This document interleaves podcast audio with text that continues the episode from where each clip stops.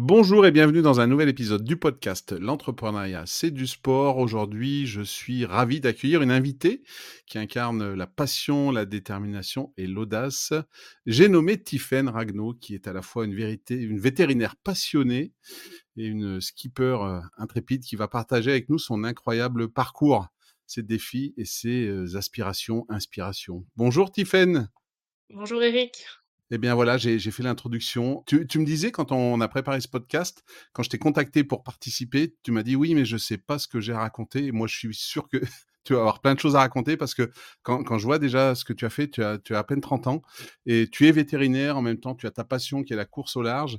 Tu viens de, faire la Transact euh, Jacques Vabre en, double avec euh, Pamela Lee. Tu pourras nous, nous en parler un peu. Et je trouve que c'est déjà extraordinaire. Donc, je te remercie beaucoup d'être ici. Et puis, euh, j'ai envie de te dire, ben, comment on arrive à, être à la fois vétérinaire et skipper? C'est quoi tes deux passions? C'est à la fois les animaux, c'est à la fois la voile. Comment t'en es arrivé à, mettre tout ça en place si jeune? Bah déjà, merci pour l'invitation parce que c'est vrai que, comme je te disais, j'étais un peu impressionnée de venir sur ce podcast parce qu'en écoutant les précédents, c'est vrai que c'est des grands chefs d'entreprise, des, entre... entreprises qu'on qu'on peut voir dans la vie de tous les jours, des grands sportifs que moi je pouvais suivre à la télé, enfin que je peux encore suivre euh, à la télé pour certains euh, sur les JO et d'autres événements sportifs. Donc, euh, mm, enfin, j'ai un peu l'impression d'être une toute petite dans cette cour des grands avec la voile que je pratique pas depuis tant d'années que ça finalement, et un sport qui est pas forcément des plus médiatiques, même si on n'est pas celui qui est le plus à plaindre. Euh, comment j'en suis arrivée là? en fait, les deux sont arrivés un petit peu, heu, plus ou moins en même temps. j'ai commencé à naviguer à l'école vétérinaire. Donc, vétérinaire, c'était quelque chose que je voulais faire depuis, depuis toute petite. Après, c'est vrai qu'une fois arrivée à l'école vétérinaire, on se pose la question: «Est-ce que finalement, je l'ai pas un peu trop idéalisé ce métier et est-ce que ça va vraiment être, ce que je veux faire?» donc ça, ça s'est confirmé au cours des années d'école et des différents stages que j'ai pu faire, en clinique et avec les vétérinaires que j'ai suivis. Euh, et puis la toute première année où je suis arrivée, donc à l'école vétérinaire de Nantes, la première semaine d'intégration que j'ai faite, mes parents marraines faisaient partie du club de voile de l'école vétérinaire. Et moi, j'avais choisi cette école pour être proche de la mer parce que je voulais surfer. Et ils m'ont dit, si tu viens pour la mer, il faut absolument que tu viennes essayer la voile. Euh, pour la petite anecdote, mon père avait essayé de me faire naviguer depuis, euh, je pense, mes, mes 8-10 ans euh, sur les vacances d'été et j'avais toujours refusé, j'avais eu peur. J'avais peur de naviguer sur un lac, je préférais aller surfer, j'avais moins peur, je sais pas pourquoi. Peut-être l'océan. Et donc, en arrivant à l'école à 20 ans, j'ai commencé à naviguer d'abord le jeudi après-midi et puis on nous a proposé de faire un peu plus de compétition et de naviguer les week-ends. Et donc, c'est comme ça que de fil en aiguille, j'ai de plus en plus navigué. Et puis, l'avantage, c'est que sur le circuit international féminin, on va très vite à, haut niveau. Et donc, en ayant commencé à naviguer en 2013, je crois que j'ai fait mes premiers championnats du monde en 2017. donc, ça va assez vite. Et puis, après, c'est toujours avec les gens qu'on rencontre sur les régates, il y a des nouveaux projets qui se montent, des nouvelles opportunités, des choses qui permettent de, de progresser. C'est aussi, je pense, euh, un petit peu de, de, travail et de volonté, parce que c'est vrai que quand on est étudiant, euh, donc en sortant de deux, ans, de deux années de classe préparatoire où on a quand même pas mal travaillé, j'avais pas mal de mes colocataires ou camarades de promo qui passaient plutôt tout leur week-end et vendredi soir euh, en soirée. assez vite, moi ça j'ai un peu laissé de côté et je me levais le matin pour aller euh, pour aller en entraînement et euh, eux aller se coucher en, en, rentrant de soirée. Donc des fois ça ça crée un petit décalage quand même euh, avec les colocs ou, ou les camarades de promo. Mais mais c'est vrai que j'ai toujours trouvé mon équilibre en, en, gardant les deux et, et, en allant naviguer. Et après à la sortie de l'école je m'étais un petit peu fait à l'idée que il faudrait que je diminue mais quand j'ai postulé à mon premier poste, j'ai posé la question, savoir si éventuellement c'était possible de continuer à pratiquer à côté. Et j'ai eu la chance de tomber sur deux patrons qui sont plutôt sensibles à la voile et qui naviguent aussi un petit peu. et qui m'ont dit, bah, il n'y a pas de souci, tu comptes, tu nous donnes ton planning de régate, tu comptes le nombre de jours où, as besoin, où tu navigues, où tu as besoin d'être absente, et puis on adaptera ton contrat de travail à ça. Et en fait, tous les ans, donc depuis 2018 où je suis dans cette dans cette clinique, donc où je suis salariée, tous les ans on, revoit un petit peu mon contrat de travail, mes projets de navigation et on voit et on voit ce qui est possible ou ce qui est pas possible. Donc c'est vrai que depuis la transat, euh, ils se demandent si je vais rester encore longtemps. Euh, après, enfin pour l'instant, moi je suis revenue travailler. C'est vrai que j'aime quand même beaucoup mon métier de vétérinaire. Euh, donc euh, tant que je peux l'exercer, euh, je le fais avec plaisir. Et puis on verra euh, s'il faut faire un choix ou pas par la suite. Euh, c'est fort possible que ça arrive, suivant les projets en navigation ou même du côté vétérinaire. Après, pour l'instant, je donne la priorité sur, sur la navigation et puis on verra, on verra où ça va me mener par la suite. Mmh. C'est incroyable parce que de l'extérieur, moi j'ai été sportif, je sais ce que ça je vois ce que ça peut amener comme implication d'être, heu, skipper professionnel puisque c'est ton but. Mais vétérinaire, c'est pareil, c'est tu tu opères des animaux, c'est hautement, heu, technique et tout ça. Comment tu fais au niveau moi je pense à la charge mentale, dé déjà rien que de me dire que tu as traversé l'Atlantique en bateau, moi ça me fait peur. Je te le dis tout de suite, d'être au milieu de l'océan comme ça, donc c'est toute une préparation. Comment tu fais pour gérer cette charge mentale? Il y a le côté physique, s'entraîner parce que, je pense que ça doit être quand même assez physique d'être sur ce type de bateau quand tu fais une transat. Comment tu fais pour gérer cette charge mentale? Il y a des jours, tu dois tu dois être exténué entre l'entraînement, les opérations, tout ce à quoi tu dois penser en termes de sponsoring. C'est quelque chose que tu appréhendes comment cette, fatigue à la fois physique mais également intellectuelle? Euh, alors c'est vrai que la fatigue, c'est le plus gros enjeu et la plus grosse pro- problématique que j'ai à gérer, on va dire, un petit peu au quotidien.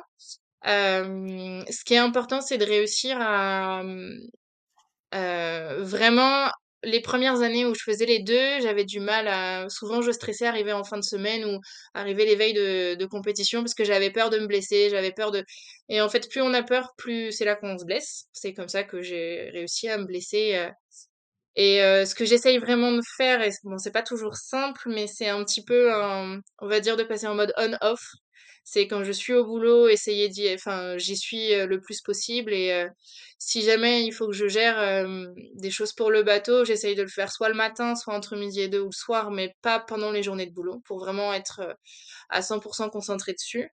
Et la chance que j'ai quand je pars naviguer, c'est que, à la clinique où je suis, on fait vraiment en sorte d'être, heu, que tous les vétérinaires soient interchangeables. Donc je sais que quand je pars, même si j'ai un animal en cours de soins ou des choses comme ça, en ayant transmis toutes les informations qu'il fallait, il sera pris en charge comme il faut, heu, par mes collègues. On n'a aucun, aucun client qui va, nous dire: «Ah bah non, je veux pas avoir un tel», de toute façon on leur laisse pas le choix. Et donc c'est vrai que ça, ça permet aussi d'avoir, d'être relativement, serein quand on part. D'autant plus là, heu, donc depuis que je suis rentrée de la transat, heu, j'ai 2 nouvelles collègues à la clinique. Donc c'est vrai qu'on était en sous-effectif, heu, quand je suis partie de la transat et j'avais un petit peu des scrupules pour mes pour mes confrères que je laissais tout seuls, heu et donc qui devraient prendre, heu, la surcharge de travail, heu, pendant mon absence. Et là, le fait d'avoir recruté, les collègues qu'il faut et les consoeurs qu'il faut, c'est vrai que ça permet de partir, beaucoup plus sereinement. Et puis après pour la charge enfin pour la fatigue physique, hem, c'est vrai que, bah, la préparation physique, heu, sur mes jours de repos où je navigue pas, où j'essaie de la faire, heu, avec le coach et puis, heu, les autres, les autres marins, du pôle où je suis, ah, on on adapte aussi, hem, un petit enfin j'adapte aussi mes séances quand je les fais, le soir, à la maison. Souvent je les fais le soir, je suis pas trop du matin. Et heu, donc c'est vrai que les par exemple, hem, si je sais que je suis de garde cette nuit-là, heu, et que j'ai eu une journée un petit peu fatiguée enfin fatigante pardon, avec, heu, pas mal de, mmh, d'échographies à faire sur les vaches pour peu qu'il y ait eu, des prises de sang et et éventuellement une, une opération. Je sais que ça fait beaucoup travailler mes épaules, donc je vais éviter de faire, des exercices qui me font trop fatiguer enfin trop travailler, les épaules et les bras pour être capable, si pendant la nuit j'ai, heu, une intervention, un vélage ou quelque chose comme ça, je sois capable d'intervenir de nouveau. Donc heu, j'ai des petites séances où c'est que les jambes ou que les abdos ou que le bas du corps, heu, pour travailler. Donc c'est vrai qu'on on adapte un petit peu à ça. Et puis après, bah, après j'essaye de lier aussi un petit peu les 2 les 2 métiers. Par exemple, là les, pour les partenaires qui me suivent, pour Le Figaro sont du monde vétérinaire. Donc ça me permet d'avoir, aussi une histoire cohérente avec, heu, celle que je vis au quotidien, heu, à raconter à enfin à partager, heu, avec mes partenaires et mine de rien, ça diminue un petit peu, la charge mentale. Puis après, c'est toujours, mine de rien, une petite satisfaction aussi de en discutant avec des éleveurs, j'en ai certains qui m'ont dit: «Bah, te suivre sur la transat, ça me permettait de sortir, la tête des vaches pendant, heu, 5 minutes tous les matins et ça faisait quand même une vraie bouffée d'oxygène» et ou alors de voir des des éleveurs qui viennent sur le port à Concarneau, heu, donc qui seront à 4 ou 5 kilomètres du port, qui sont jamais descendus et là, comme ils connaissent quelqu'un et ben, ils osent descendre et ils se rapprochent de la mer, heu, alors que ça fait, 10 ans qu'ils sont à côté et qu'ils y vont jamais. Donc ça, c'est aussi des petites, heu, des petites fiertés qui font que toute la fatigue, et la charge mentale, on l'oublie assez vite. Mmh. Et tu le disais, tu as découvert la voile, même si ton père voulait t'y amener, assez tard, hein, quand tu as commencé tes études, vétérinaires à Nantes. Mais est-ce que plus jeune, heu, tu as fait d'autres sports? Est-ce qu'il y a un sport dans lequel tu t'imaginais un jour être une championne et faire carrière? Est-ce que tu as eu cet esprit sportif quand même plus jeune avant la voile? Heu, tu as pratiqué d'autres choses? Heu, oui, j'ai été, mmh, en fait, je montais beaucoup à cheval, heu, étant étant plus jeune. Heu, j'ai fait je été en concours quasiment tous les dimanches aussi, hem, donc c'était quelque chose qu'on faisait un peu en famille parce que mes 2 sœurs et ma mère aussi, montaient à cheval. Et donc c'est vrai que à un moment, comme beaucoup de petites filles, je pense que j'ai eu, cette envie de de vouloir faire, cavalière, professionnelle et pourquoi pas les jeux olympiques, en saut d'obstacles. Heu, après c'est vrai que j'ai aussi grandi avec l'idée qu'on pouvait pas vivre de son sport et que sportif de haut niveau, c'est ça permettait pas de de vivre. Donc heu donc après assez vite, j'ai pensé, à être vétérinaire. Hem, mais heu, bah, c'est vrai quand je vois les difficultés que je peux avoir aujourd'hui à essayer de vivre, heu, de en étant skipper, je comprends. Et ça permet aussi d'être plus sereine quand on se lance dans un tel projet, c'est que je sais que j'ai mon diplôme à côté mais oui, jusqu'à je pense mes 15 ans, c'était plutôt à cheval que je voyais, ma carrière sportive un jour. Et puis, et puis j'ai dû j'ai dû m'arrêter, pour, pour les classes préparatoires avant l'école vétérinaire et en fait, en arrivant à l'école finalement, heu Finalement, je suis passée au bateau. Mmh. Tu as gardé le côté, heu, animalier, heu, de l'équitation avec ton ton métier et donc tu as bifurqué sur la voile et tu l'as dit en filigrane, après la transat, donc c'était avec Pamela Lee, c'était avec, vous avez été lauréate de Cap pour elle, hein, qui est, qui est une, un moyen de de mettre en avant des des femmes skippers et de leur de leur permettre de participer à à ce type de course et aujourd'hui, ton projet, c'est, heu, le solitaire et heu, plus particulièrement la solitaire du Figaro, hein. Tu espères être au départ à Rouen, heu, cet été et donc tu dis tu recherches des sponsors, ça coûte de l'argent. Aujourd'hui, tu m'expliquais en off, tu as déjà quelques sponsors, tu en as parlé, qui sont dans le milieu vétérinaire, c'est ça? Exactement, les pour l'instant, les partenaires donc heu, qui qui sont enfin, qui ont continué ou qui se sont engagés à mes côtés sont principalement du du milieu vétérinaire. Heu, c'est vrai que c'est aussi, c peut-être une petite volonté pour moi de donc comme je disais, de de garder liés ces ces 2 ces 2 domaines parce heu, ils sont arrivés plus ou moins en même temps, dans dans ma vie et dans ma dans ma progression et puis, c'est ce que je disais en prenant l'exemple de mes clients. C'est vrai que, heu, un bateau pour, heu, pour le monde de la profession vétérinaire, c'est aussi un moyen de s'évader et heu, on fait partie d'une profession qui a pas mal de, de comment?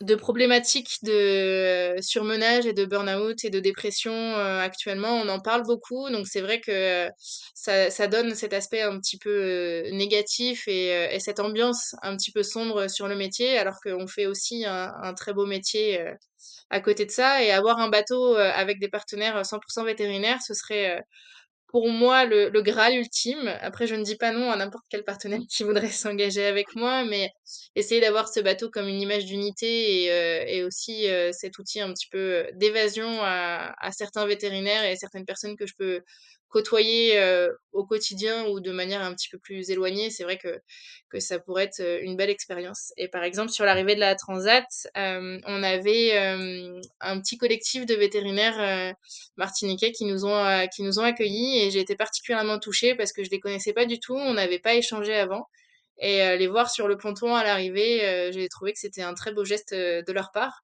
Donc si je peux rendre, un tout petit quelque chose, à la profession, juste avec mon bateau mes partenaires vétos en faisant, rêver et voyager, d'autres personnes, j'aurais, atteint un bel objectif. Mmh. Tu, tu peux les citer, hein, les partenaires. Je crois que tu m'as dit il y avait Vetoptim, c'est ça? C'est ça, j'ai Vetoptim et Smartemis qui, euh, qui se sont engagés à mes côtés. Je devrais avoir euh, Excellent. Ça, c'est pas une marque vétérinaire, mais c'est euh, une marque qui fait du, du végétal, euh, donc des protéines végétales, euh, qui devrait aussi m'accompagner. Donc c'est plutôt, on va dire, des petits partenariats par rapport au montant total que je cherche. Donc mon bateau cherche encore le partenaire qui viendra prendre le nom du bateau et m'accompagner pour un maximum de la, de la saison. Et puis après, bah, j'ai d'autres discussions en cours, donc on verra ce que ça donnera. Bah, écoutez, si parmi les auditeurs, il y en a qui sont intéressés pour euh, participer à cette belle aventure euh, d'une vétérinaire qui est skipper en même temps, euh, ils manqueront pas. Je mettrai toutes les coordonnées dans la description de l'épisode pour qu'ils puissent te contacter. Euh, tu me disais, j'ai vu ton dossier de sponsoring. L'idéal, c'est 200 000 euros et là, tu fais toute la saison, c'est-à-dire que tu as aussi cette envie de performance. Tu m'as dit que tu voulais t'impliquer sur trois ans dans la en solitaire et en Figaro.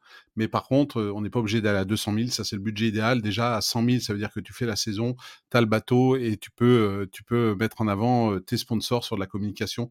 Je me trompe pas, c'est un peu, un peu ça le, principe.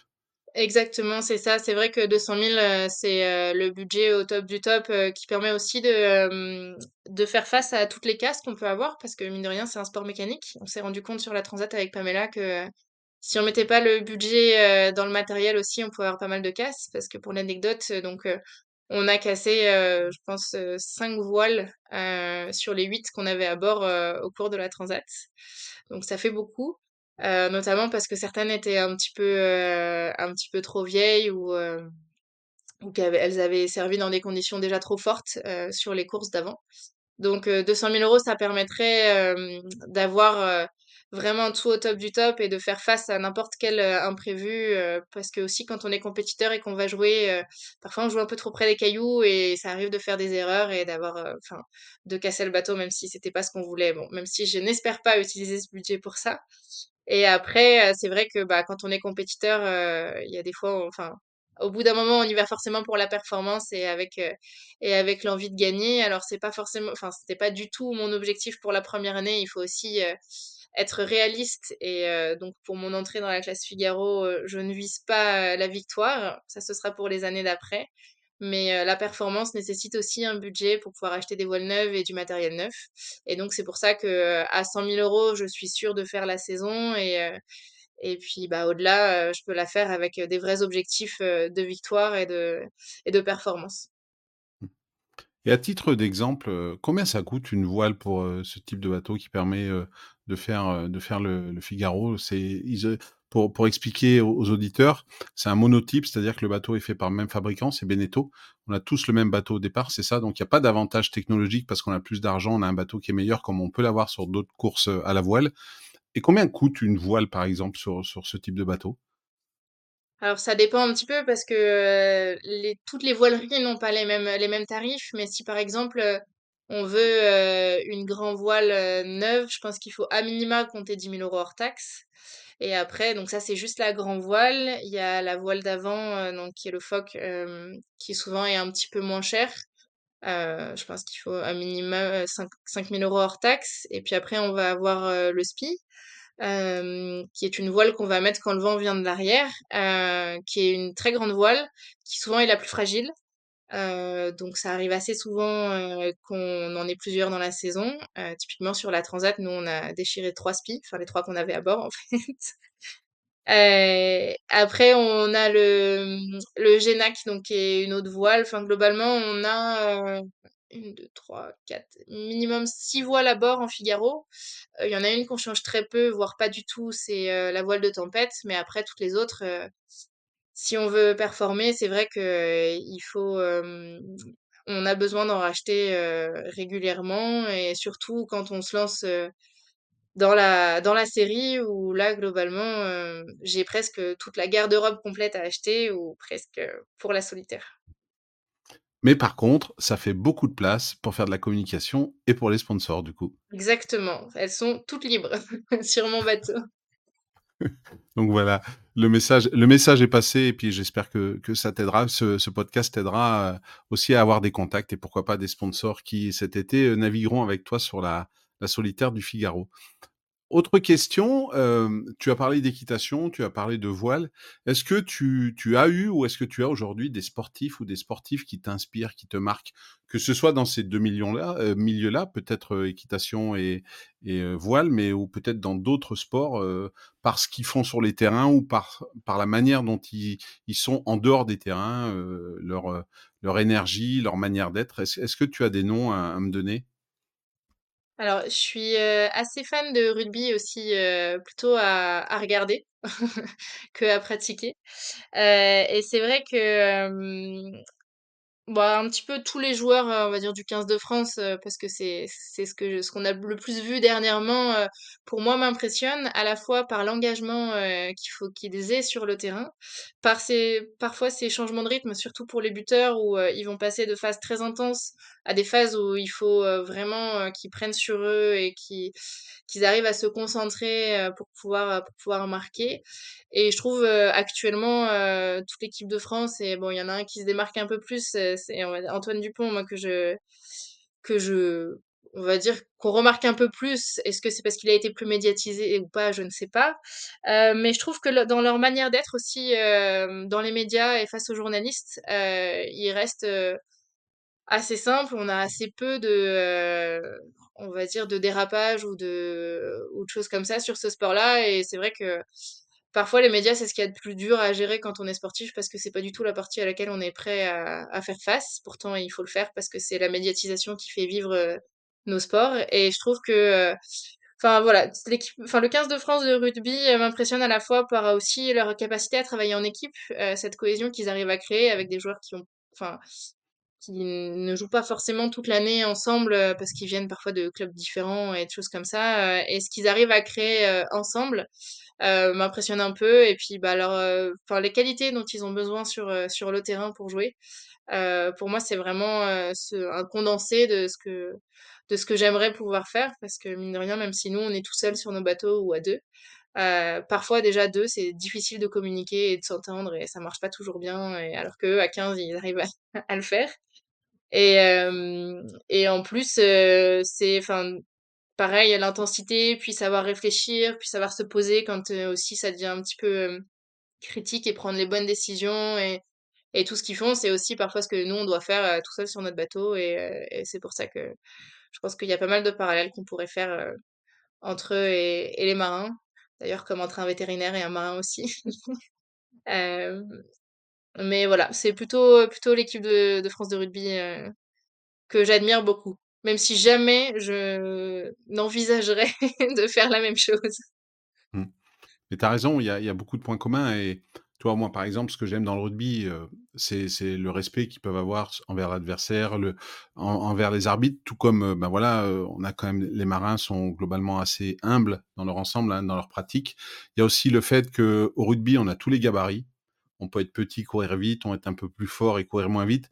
Heu, comme comme, heu, sur les les compètes de voile, heu, bah, les compètes que tu fais, bah, il y a pas de classement homme-femme, c'est-à-dire qu'on a une machine, on est un homme, une femme, on est jeune, on est vieux, ben, on a le même classement et ça, je trouve que c'est quelque chose, d'extraordinaire, quoi. C'est ça ça montre bien aussi tout ce qu'on peut mettre derrière la pratique d'un sport de haut niveau et tout ce que ça peut, faire comme lien avec, avec ce qu'on a dans la vie courante, en fait.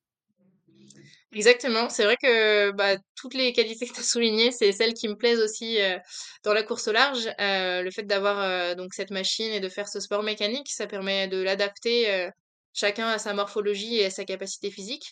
Et puis bah parfois on est quand on est à deux, il faut aussi savoir travailler à deux pour pour moins se fatiguer ensemble et et c'est vraiment oui ce qu'on retrouve en fait sur ce rugby et, et c'est c'est sport d'équipe. Donc c'est vrai que que c'est tu as mis des mots sur ce que inconsciemment je, je retrouvais aussi dans ces sports-là par rapport à celui que je pratique. Mmh. Et heu, aujourd'hui, quand tu, heu, on l'a dit, heu, donc il faut préparer un bateau, il faut chercher des sponsors. Ça veut dire que tu dois commencer à avoir une petite équipe autour de toi pour ton projet de skipper, avec un vrai rôle de manager. Comment tu tu t'organises et est-ce que pour toi, il y a on reste dans le domaine du sport, est-ce que pour toi, il y a des exemples de de coachs sportifs qui pour toi euh, feraient des bons managers en entreprise, que pourrait être ton entreprise de skipper ou d'autres entreprises, par la manière dont ils gèrent, euh, tu as parlé du rugby, peut-être un Fabien Galtier, la manière dont il a géré son équipe avec beaucoup d'ego, avec beaucoup de pression, d'envie. Est-ce que toi, tu as des noms de, de coachs sportifs comme ça qui pour toi t'inspirent et peut-être aujourd'hui te guident dans la manière dont tu vas gérer ton, ton équipe qui doit t'amener à être un, skipper professionnel dans, dans, quelques mois, dans quelques années? Alors c'est vrai que pour l'instant, équipe, il n'y en a pas. Enfin, sur les projets Figaro, c'est encore des projets où on peut être seul ou avoir juste un préparateur, donc quelqu'un qui va préparer le bateau et l'optimiser entre les courses. Donc ça réduit quand même pas mal les personnes.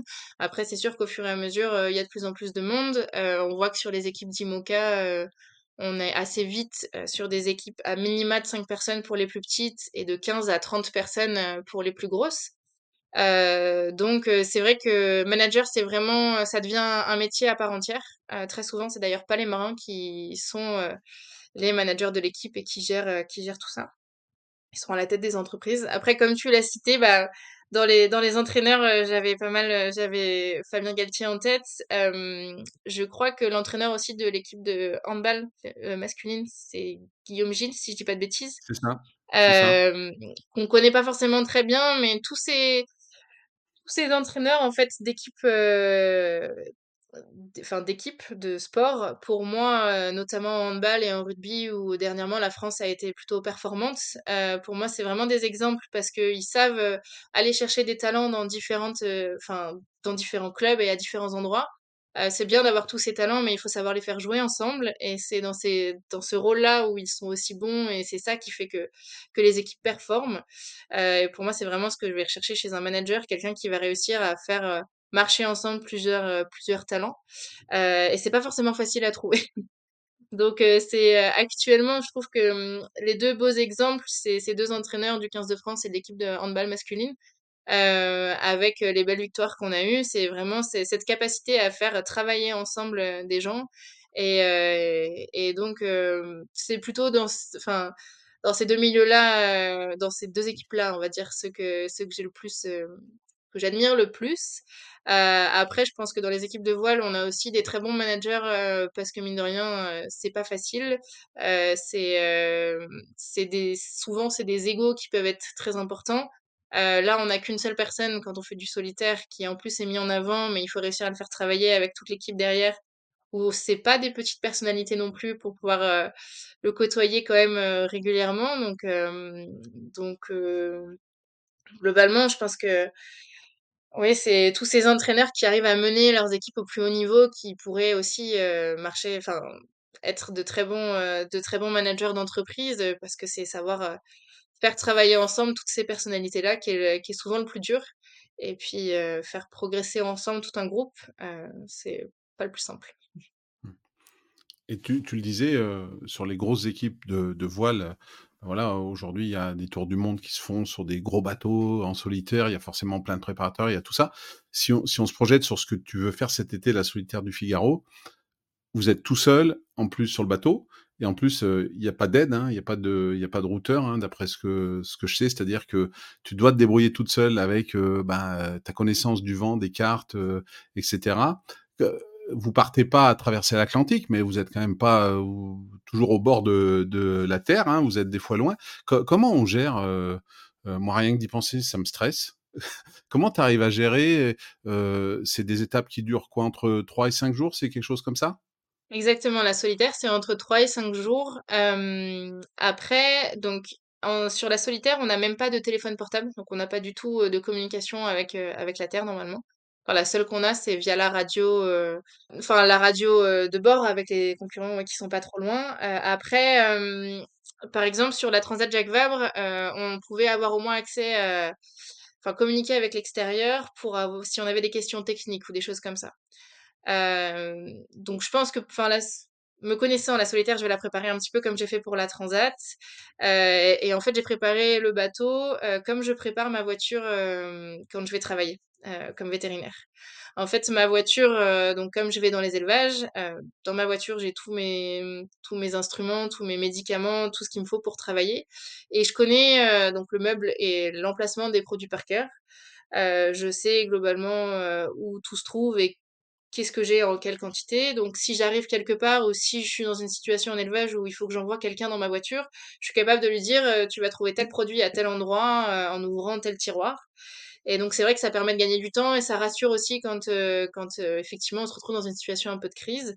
Et quand j'ai préparé le bateau pour la transat, j'ai fait un petit peu pareil. Je savais exactement où se trouvait chaque outil dans chaque sac. et en plus, sachant qu'on était deux et qu'avec le stress, je pouvais oublier parce que mine de rien, j'avais quand même moins pratiqué ce bateau-là que ma voiture. j'avais une liste de où tout, enfin, qu'est-ce que j'avais dans chaque sac et plus ou moins où se trouvaient les sacs. Après, les sacs, comme on les déplace, ils se sont pas très longtemps retrouvés au même endroit, mais, mais au moins je savais où tout se trouvait. Et puis après, c'est l'objectif un petit peu de la saison avant, avant la transat ou avant la solitaire, c'est d'essayer d'apprendre au maximum de, un maximum de choses. Donc j'ai la chance d'avoir mon conjoint qui travaille pour un autre marin qui est en IMOCA et qui a des connaissances en matériaux composites et, et qui est ingénieur. Donc quand j'ai des questions, c'est vrai que je, je, vais assez souvent lui poser. il m'a appris un petit peu à faire du composite, donc à faire, à réparer une fissure s'il y en a une, à utiliser différentes colles suivant, suivant les usages. Et donc l'objectif, c'est de refaire un petit peu la même chose sur, sur le Figaro pour, pour préparer la solitaire pour cet été. C'est vraiment de, d'avoir le matériel en cas de problème, de l'avoir à bord et surtout de savoir l'utiliser. et c'est aussi pour ça que quand on, qu'on parlait un petit peu en préparant ce podcast, je disais que pourquoi pas les plus gros bateaux plus tard, mais que je pense qu'il faut y aller par étapes parce qu'il y a énormément de choses à, savoir. Il y a énormément de choses en composite, en, structure, en, ingénierie euh, qui sont pas du tout de mon domaine de compétences de base. Et donc, je pense que il faut, il faut déjà du temps pour avoir euh, les, pour acquérir les, les bonnes, euh, les bonnes connaissances et pour pouvoir performer déjà en tant que marin. Donc après, pour pouvoir performer en tant que réparateur en cas d'urgence, il y a aussi du travail. Et je pense que c'est pour ça aussi qu'il faut passer un petit peu de temps dans certaines catégories. Et après, l'avantage du Figaro, c'est que c'est un bateau qui est relativement solide, notamment parce que c'est la monotypie euh, et qu'ils ont tous été fabriqués par Beneteau, qu'on n'a pas d'expérimentation ni de, de bateaux euh, assez, enfin, de bateaux prototypes. Et du coup, c'est assez rassurant quand on, quand on se lance. On sait qu'on aura peu de grosses casses, euh, sauf si on se prend quelque chose et ça on n'est pas à l'abri de, de, taper un conteneur ou un, ou un objet un objet flottant, flottant parce que des billes de bois on en croise aussi pas mal donc ça, ça peut faire des dégâts. Mais globalement, on est quand même à l'abri de grosses casses structurelles euh, si on navigue en bon marin et, euh, et, avec intelligence. Donc c'est aussi une des raisons euh, du choix de cette classe pour commencer et faire mes premiers pas en solitaire, on va dire.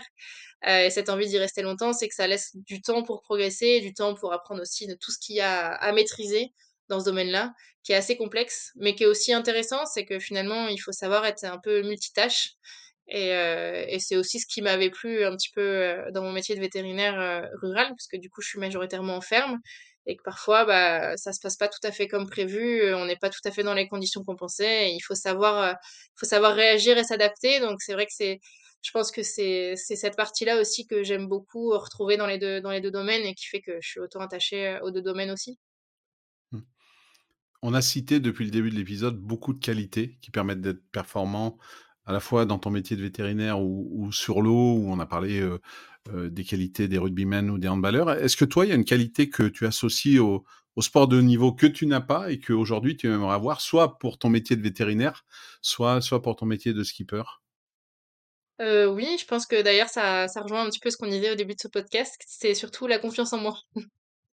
c'est quelque chose, on va dire, qui me manque souvent et parfois, il faut vraiment que j'arrive à me faire violence pour, euh, pour dépasser euh, des a priori et, euh, et, et cette, cette première impression qui me dit que finalement, j'ai pas les capacités et j'y arriverai pas et, et que je suis pas faite pour et que je suis pas, j'ai pas ma place dans un podcast comme celui-ci ou que je serai pas la meilleure des ambassadrices et ce que ce qu'on veut. C'est vrai que je pense que mine de rien, il faut un petit peu de confiance en soi euh, pour se lancer et pour euh, puis aussi dans les moments où c'est euh, un peu critique, savoir savoir se reprendre le plus vite et avoir confiance en ses capacités, c'est c'est vraiment ce qui me manque le plus. Alors après, j'arrive à trouver des petites parades pour essayer de de de pallier à ça, notamment avec cette rigueur un petit peu, histoire d'être sûr de tout maîtriser, le plus longtemps possible et quand, quand ça quand ça dégénère un petit peu, réussir à réagir en sachant où tout se trouve. Mais, euh, mais c'est vrai que oui, la, la confiance en soi, c'est vraiment euh, ce qui manque le plus. Et pour moi, ce qui permet de passer un petit cran euh, dans, le, dans le sport de haut niveau et, et d'arriver à, des, à des stades de, de performance importants. Parce que souvent, mais notamment sur les sports seuls et surtout quand on est seul, seul en mer, son plus grand adversaire, c'est soi-même. et ce manque de confiance en, soi, tu, tu l'as aussi dans ton métier de vétérinaire? Parce que je me doute que la première fois où tu as, as aidé une vache à, à veler à mettre au monde un veau, ça, doit être quelque chose aussi à la fois stressant, je pense, comme la première fois qu'on traverse l'Atlantique en, bateau, mais ça doit être aussi extraordinaire quand ça arrive, ça doit être un, moment fantastique. Tu, as aussi ce manque de confiance en toi dans, ton métier ou avec la pratique, avec les années, ça, évolue? Euh, Oui, forcément. Enfin, je l'avais. Je pense que je l'ai depuis toute petite, ce problème-là. après, ce qui est assez drôle, c'est que plus j'ai quelqu'un en face de moi qui, qui doute de mes capacités, plus je vais avoir cette envie de lui montrer qu'en fait, c'est lui qui se trompe. Donc parfois, on, je me mets dans des situations où je suis un peu fatiguée, mais au moins j'ai réussi ce que je voulais. Et, et alors que la personne en face n'y croyait pas. Par contre, ça, ça n'aide pas pour la confiance en soi derrière. Mais c'est vrai que oui, je l'avais pas mal pour mon métier. Alors après, j'ai eu la chance de, de toujours tomber sur euh, soit des maîtres de stage, soit euh, mes collègues euh, quand j'ai commencé à travailler, plutôt bienveillants, toujours présents si j'avais besoin d'eux et que je pouvais appeler en cas de problème. Après, c'est sûr que savoir qu'ils sont là, ça rassure un petit peu. Et puis, on essaye toujours de faire. Et au fur et à mesure, on se rend compte que bah, finalement, on arrive à faire. Et, et plus on arrive à faire, plus on a confiance et moins on doute quand on arrive derrière. Après, les vélages et les opérations, ça reste des moments qui sont stressants parce que bah, c'est stressant aussi pour l'éleveur. ils ont on a, enfin, ils ont envie qu'on sorte un veau vivant et que la vache aille bien, c'est sûr. Nous aussi, on a envie de faire pareil. Donc c'est sûr que même si à un moment on connaît ses capacités, c'est jamais des moments très simples et c'est toujours des moments, enfin moi c'est toujours les moments que j'aime bien quand ça se passe bien. c'est sûr que que c'est que c'est les meilleurs moments quand on travaille. Ou après c'est ces petites victoires aussi. c'est vrai que il y a vraiment des actes un petit peu physiques à faire sur avec les bovins. Il y avait des choses que j'arrivais pas à faire quand j'ai commencé à travailler.